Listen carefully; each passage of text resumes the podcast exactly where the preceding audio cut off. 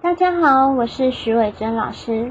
我们这一系列的演讲是讲解日据时期的汉语古典文学代表的连横，生于一八七八年，死于一九三六年。那我八月初呢才出了一本《台湾文学史概论》第一集，里面有很多明清时代的古典文学的文人。我会在说明栏上面放零元试读本的链接，大家可以点进去连接下载试读本。那在做了这个单元后呢，我就发现有很多很好的清代文人没有被我写进去。预计下一本书呢，《台湾文学史概论》第二集，会从这些没有介绍的清代文人呢，一直到我们目前讲解这系列的日据时期的汉语古典文人一起来介绍。书籍中呢会补充比较多的人物跟作品，到时候再欢迎大家购买与支持。在上一集的时候呢，我们有讲到连横写的《过故居有感》，那就有人说呢，在听我讲解这首诗的时候啊，他感到自己真的进入到这首诗的情绪里面，体会到里面的悲伤，甚至还流下了眼泪。有兴趣的朋友可以去回顾一下上一集。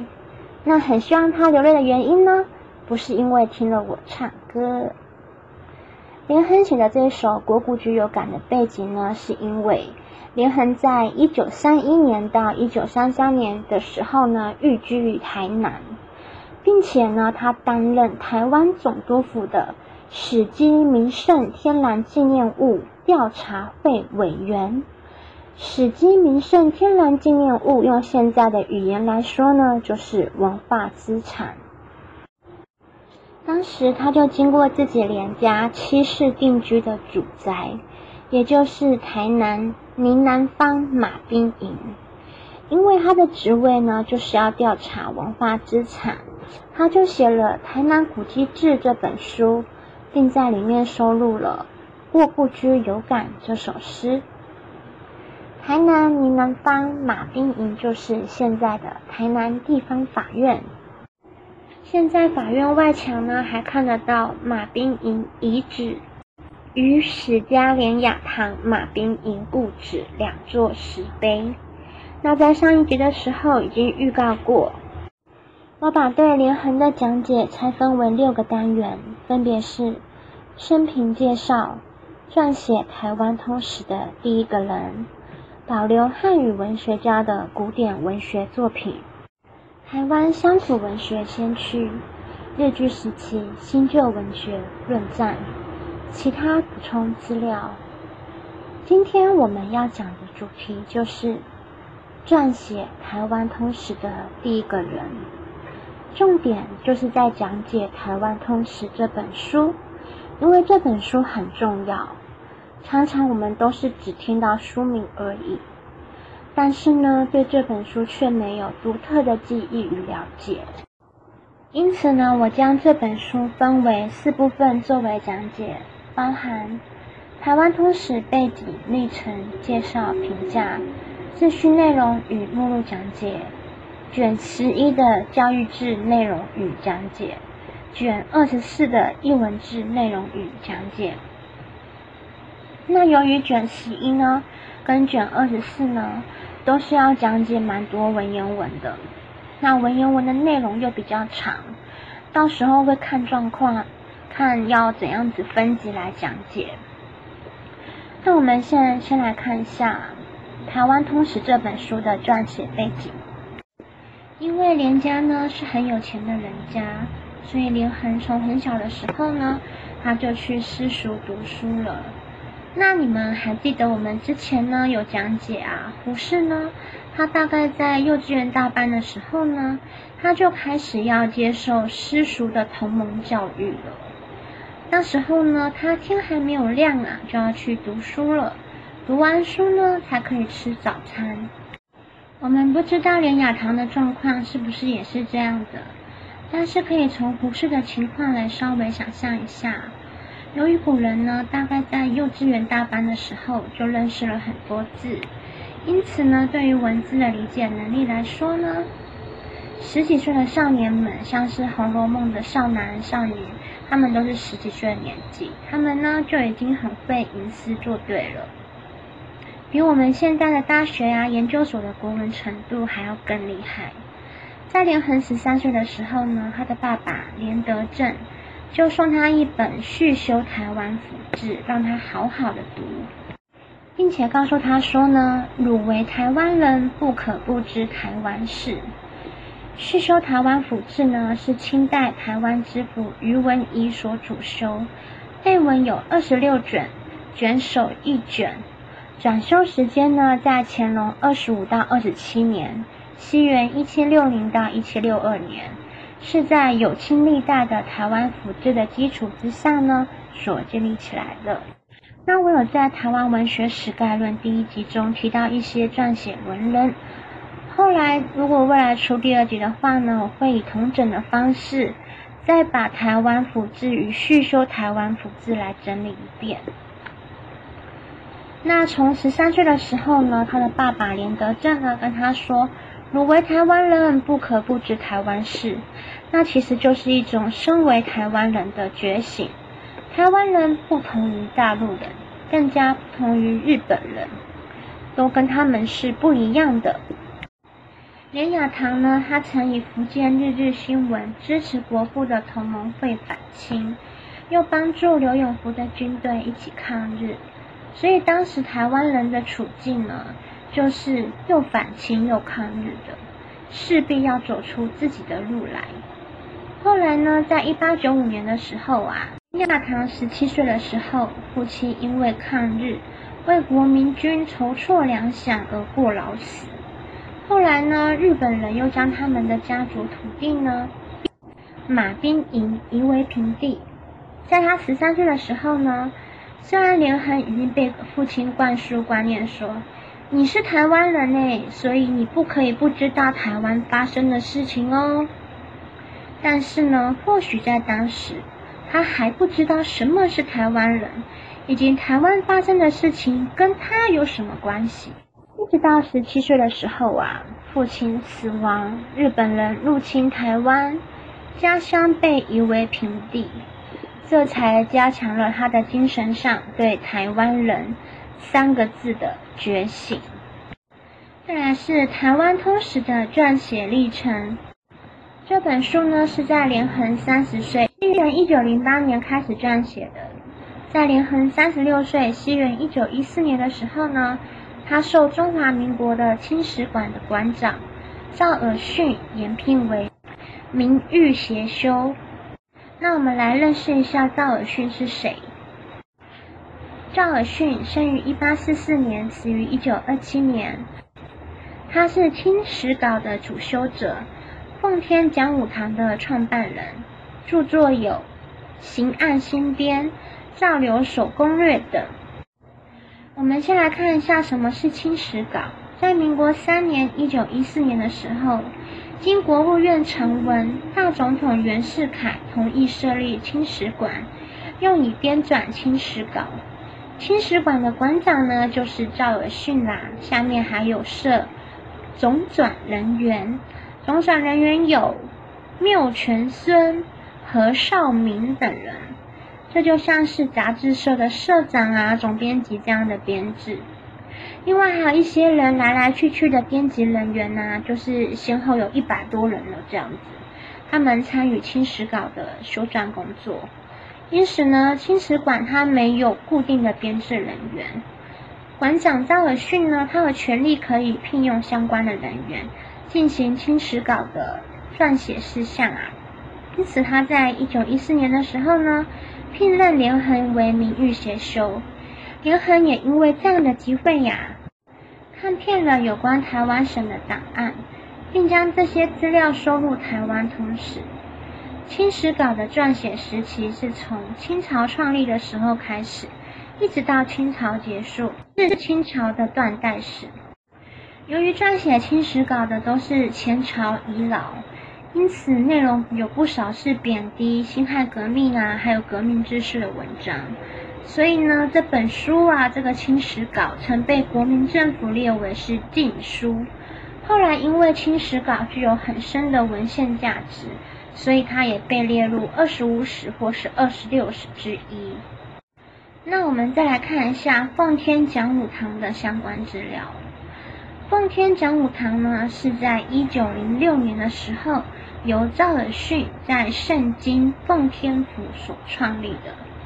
当时呢，赵尔巽是圣经将军，因此呢，这个处所呢原名为圣经讲武堂，后来才改名为奉天讲武堂。所谓讲武堂呢，其实就是军事学校，专门训练军人的地方。奉天讲武堂与天津讲武堂、昆明讲武堂合称为中国三大讲武堂。那奉天讲武堂呢，是培养奉军军官的地方。奉天讲武堂被改名非常非常多次，每次改名都要重新做一次招牌。一九零七年的时候，奉天讲武堂改名为东三省讲武堂。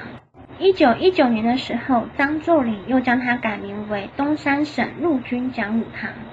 一九二七年九月，又被张学良改名为东北陆军讲武堂。一九二八年，又被张学良改名为东北讲武堂辽宁本校。在一九三一年九月十八日的时候，发生九一八事变。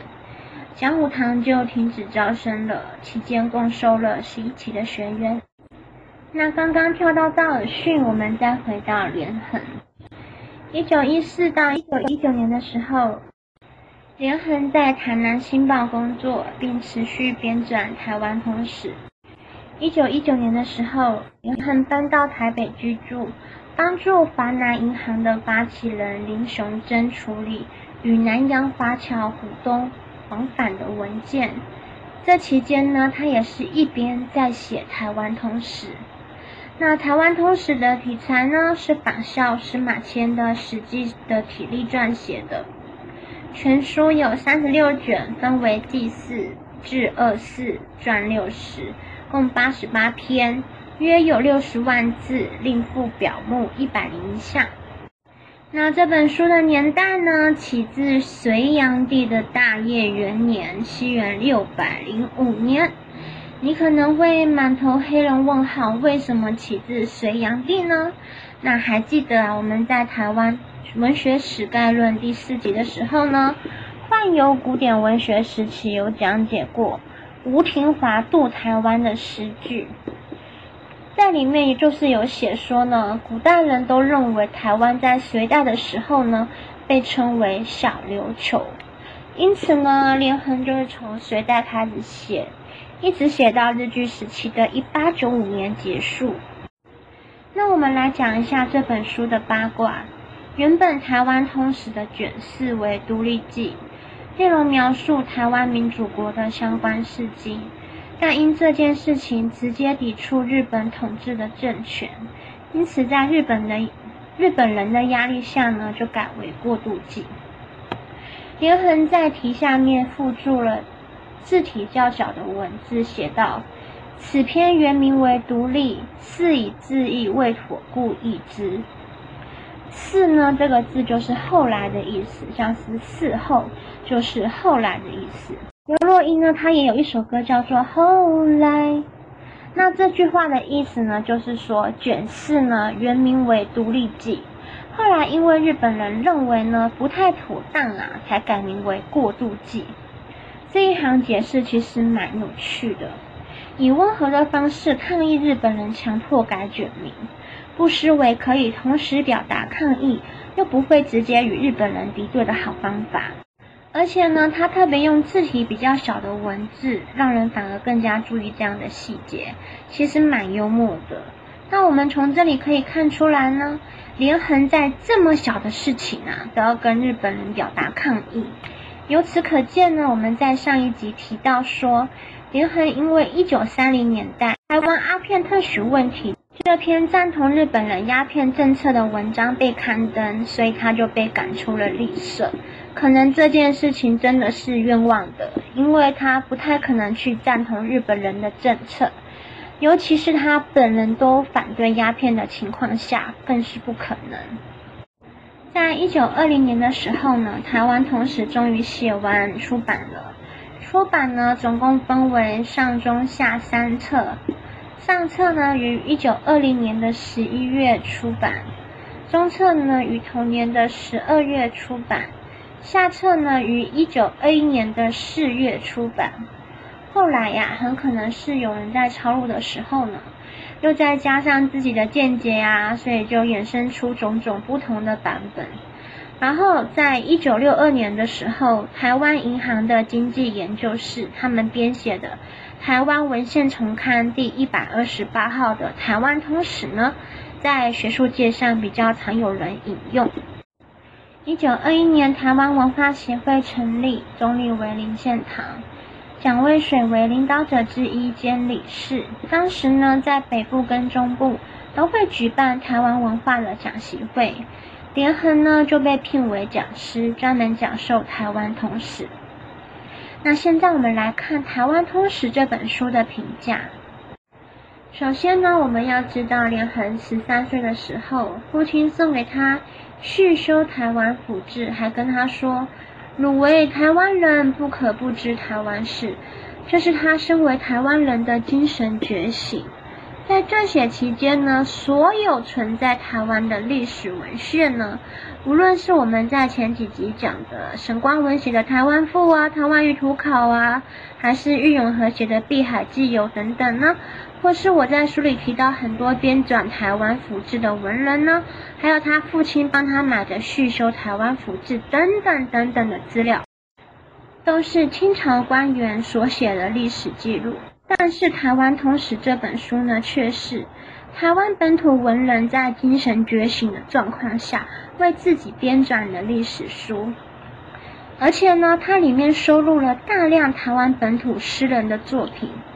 中华民国前教育部的部长张其云呢，他就提出了《台湾通史》是一本发挥民族精神的书，这种民族精神就是台湾精神。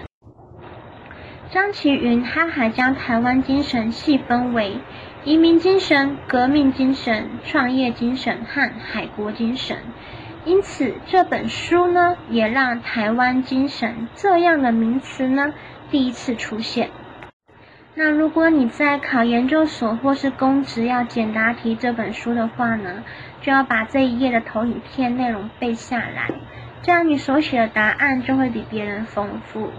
现在我来念一下张其云的原文：《台湾通史》一书，务在发挥民族精神，分析言之又包含四点，便是移民精神、革命精神。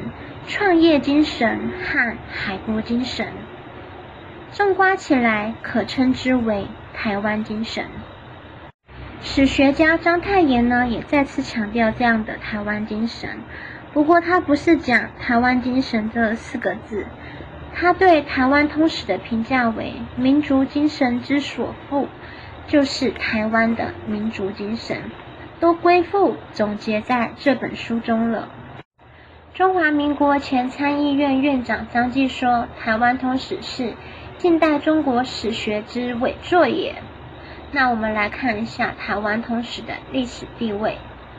这是台湾人以身为台湾人的自觉，包含种种国仇家恨、本土精神开始觉醒的著作。这是台湾人第一次完成且第一部撰写的台湾通史著作。这是前无古人的这本书，将很多台湾相关的文献与文人的文章与著作呢编纂成一本书，总共约六十万字，是台湾文学地方文学志的先驱之一，保留历代大量文人的文献，弥足珍贵。台湾通史的撰写内容包罗万象，像是史地、教育、军事、外交、农业。政治、经济、风俗、交通、工商、文艺及人物列传等，可说是一部以台湾为主体的百科全书。那随着讲解的内容越来越多呢，不要忘记说明栏有投影片网址，可以复习投影片的内容，唤起一些记忆。也可以下载零元的电子书，或是直接购买完整本哦。那下一集的台湾文学史概论的第二十二集，希望大家继续支持哦，谢谢，拜拜，谢谢大家的收听，希望大家可以订阅、按赞跟分享。那说明栏有本课的投影片，因为未来有可能会出书，所以影片中的所有资料呢，请大家自己私人使用就好了，千万千万不要拿去盈利哦。好，那就这样子喽。嗯，谢谢你的收听，拜拜，祝你有个美好的一天哦。